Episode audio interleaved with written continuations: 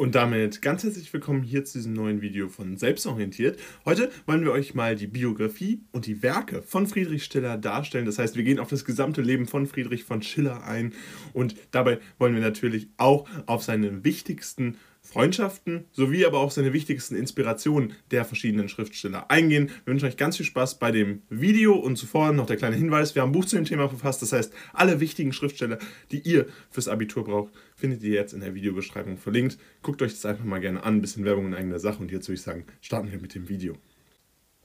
Kommen wir zunächst zur Biografie. Wer war Friedrich von Schiller überhaupt? Beziehungsweise zunächst war er ja erst Friedrich Schiller. Er ist geboren am 10. November 1759 in Marbach am Neckar und hat damit natürlich eher einen untypischen Ort, wo er praktisch seine Karriere begonnen hat, wo er aufgewachsen ist. Er ist dabei später ein bekannter Dramatiker, Lyriker und Essayist, sowie aber auch Arzt und Philosoph und Historiker geworden. Das heißt, wir sehen, er hat eine ganze Bandbreite an verschiedenen biografischen Lebensstationen durchlaufen, die ihn auch sehr einzigartig machen.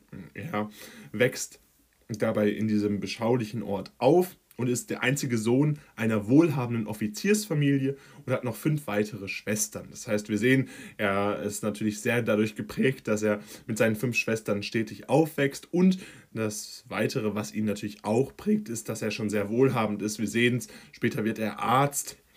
Studium der Rechtswissenschaft wandelt er um in die Medizin. Das war damals möglich. Er hat seine Promotion im Jahr 1780, also mit ungefähr 21 Jahren bereits abgeschlossen. Das war ja alles früher ein bisschen früher als heutzutage diese äh, Studiumsverläufe sind. Wir sehen hier auch dieses Umwandeln von Rechtswissenschaft zum medizinischen Hintergrund, ein sehr interessanter biografischer Verlauf und dabei sehen wir hier natürlich auch schon, dass er sehr gebildet war und eben ein, als wohlhabender äh, Teil der Offiziersfamilie auch entsprechende Möglichkeiten hatte, sich auszuleben bzw. verschiedene äh, Möglichkeiten zu nutzen. Bereits 1782 gibt es dabei das Theaterdebüt mit Die Räuber und der anschließenden Flucht vom Landherrn wegen unerlaubter Entfernung vom Dienst. Er war nämlich nach der Offiziersfamilie auch relativ logisch ein Teil des Dienstes, also des Dienstarztes und hat sich dabei äh, bei diesem Theaterdebüt hoffen, häufig rausgenommen, hat häufig sich von der Arbeit entfernt. Und das hat dann natürlich dazu geführt, dass der Landherr das nicht gerne gesehen hat und es dabei dann äh, natürlich auch äh, zum Ausschreiben von äh, einer Jagd auf ihn praktisch kam. Und diese Flucht vor dem Landherrn war dann entsprechend 19, 1782 äh, ein weiterer Teil seines Jahres zugleich, aber auch dieser Theatererfolg äh, die Räuber, ein wichtiges Werk, was in, bereits zwei Jahre nach seinem äh, Studium 1780 bzw. nach seiner Promotion veröffentlicht wurde.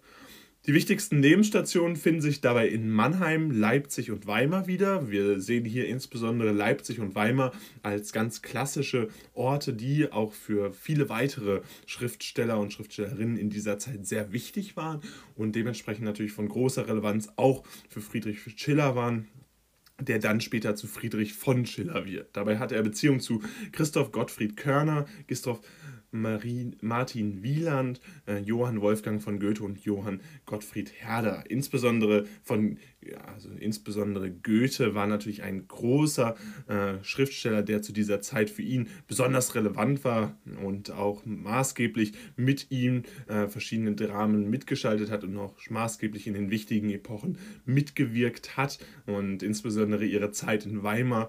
Äh, wir haben gerade auf der ersten Folie gesehen, es gab ein Bild von den beiden, beziehungsweise es gibt eine Statue von den beiden in Weimar. Äh, sie sind maßgeblich für die äh, Literaturgeschichte Deutschlands natürlich sehr sehr prägend und damit auch in Weimar eine große Relevanz. Äh, er verstirbt dann ja auch am 9. Mai 1805 in Weimar, das heißt, er ist äh, ein bisschen jünger als Goethe, beziehungsweise er ist natürlich auch äh, früher dann entsprechend geboren. Also diese, dieser Vergleich beider Dramatiker bzw. beider Schriftsteller durchaus wichtig.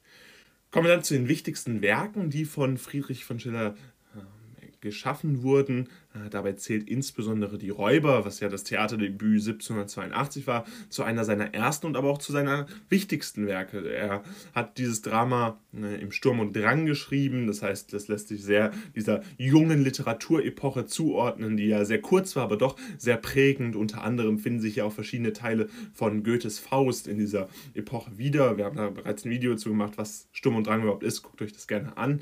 Und dabei geht es um die Rivalität zweier gräflicher Brüder.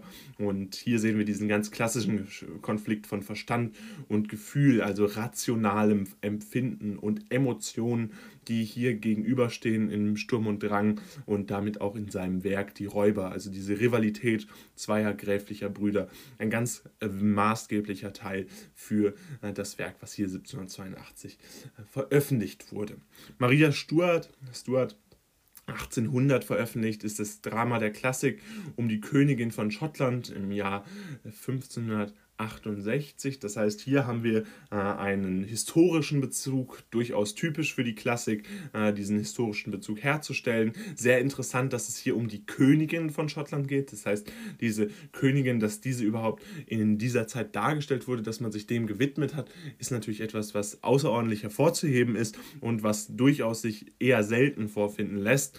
Ähm, sein bekanntestes Werk ist aber sicherlich Wilhelm Tell 1804 veröffentlicht. Es ist dabei ein Drama mit drei verschiedenen Handlungssträngen, die um die Sage mit dem Apfelschuss sozusagen handelt. Das heißt, hier geht es um dieses potenzielle Töten und Misslingen des Meisterschusses. Das ist ja so, dass ein Apfel praktisch auf einen jungen Menschen äh, gestellt wird und dann äh, hat der Hauptcharakter Charakter die Möglichkeit, diesen Apfel zu treffen, ohne das Kind äh, zu töten bzw. zu verletzen. Und äh, häufig ist es eben so, dass diese Sage, das Misslingen des Meisterschusses, also des Apfelschusses letztendlich ähm, prophezeit. Und Wilhelm Tell ist dabei ein weiteres Werk, was sich genau mit dieser Sage beschäftigt und dabei drei Handlungsstränge von Friedrich von Schiller aufgezeigt bekommen. Damit wollen wir euch das ganze Werk nochmal zusammenfassen. Wir haben schon gesagt, die Biografie beginnt 1759 in Marbach am Neckar. Er wird später versterben am 9. Mai 1805 in Weimar. Das heißt, er wird nicht besonders alt für die Zeit. Er ist dabei ein bekannter Dramatiker, Lyriker und Essayist. Aber aufgrund seines ja, wohlhabenden Offiziersfamiliären äh, Hintergrund mit fünf Schwestern hat er auch die Möglichkeit, sich sehr zu bilden. Er ist Arzt und Philosoph sowie aber auch Historiker. Sein anfängliches Studium der Rechtswissenschaft wandelt er später um in die Medizin, wo er dann auch im Jahr 1780 mit gerade einmal 21 Jahren promoviert. Äh, bereits 1782 gibt es das Theaterdebüt, was aber dazu führt, dass er vom Landsherrn flüchten muss, weil er sich unerlaubt vom Dienst entfernt hat. Und ganz wichtig ist, dass es verschiedene Lebensstationen gibt, unter anderem in Mannheim, Leipzig und Weimar.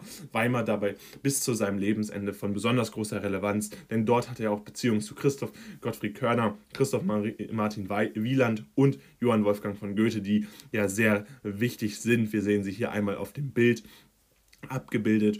Und später ist es dann so, dass die verschiedenen wichtigen Werke, die Räuber 1782 werden, also dieses Drama, was dem Sturm und Drang zuzuordnen ist, wo es um die Rivalität zweier gräflicher Brüder geht, äh, ganz klassisch mit dem Verstand und Gefühl äh, im Konflikt. Maria Stuart 1800, äh, wo es um das Drama der Klassik um die Königin von Schottland geht. Und das bezieht sich dabei auf 1568. Und dann gibt es noch Wilhelm Tell 1804 veröffentlicht, wo es ein Drama mit drei Handlungssträngen um die Sage mit dem Apfelschuss geht. Damit soll es auch gewesen sein von diesem Video. Falls es euch gefallen hat, würden wir uns riesig freuen, wenn ihr einen Like da lasst. Gerne könnt ihr den Kanal auch kostenlos abonnieren. ansonsten würden wir uns riesig freuen, wenn ihr demnächst wieder am Start seid. Dementsprechend haut rein. Wir sehen uns beim nächsten Mal wieder und ciao.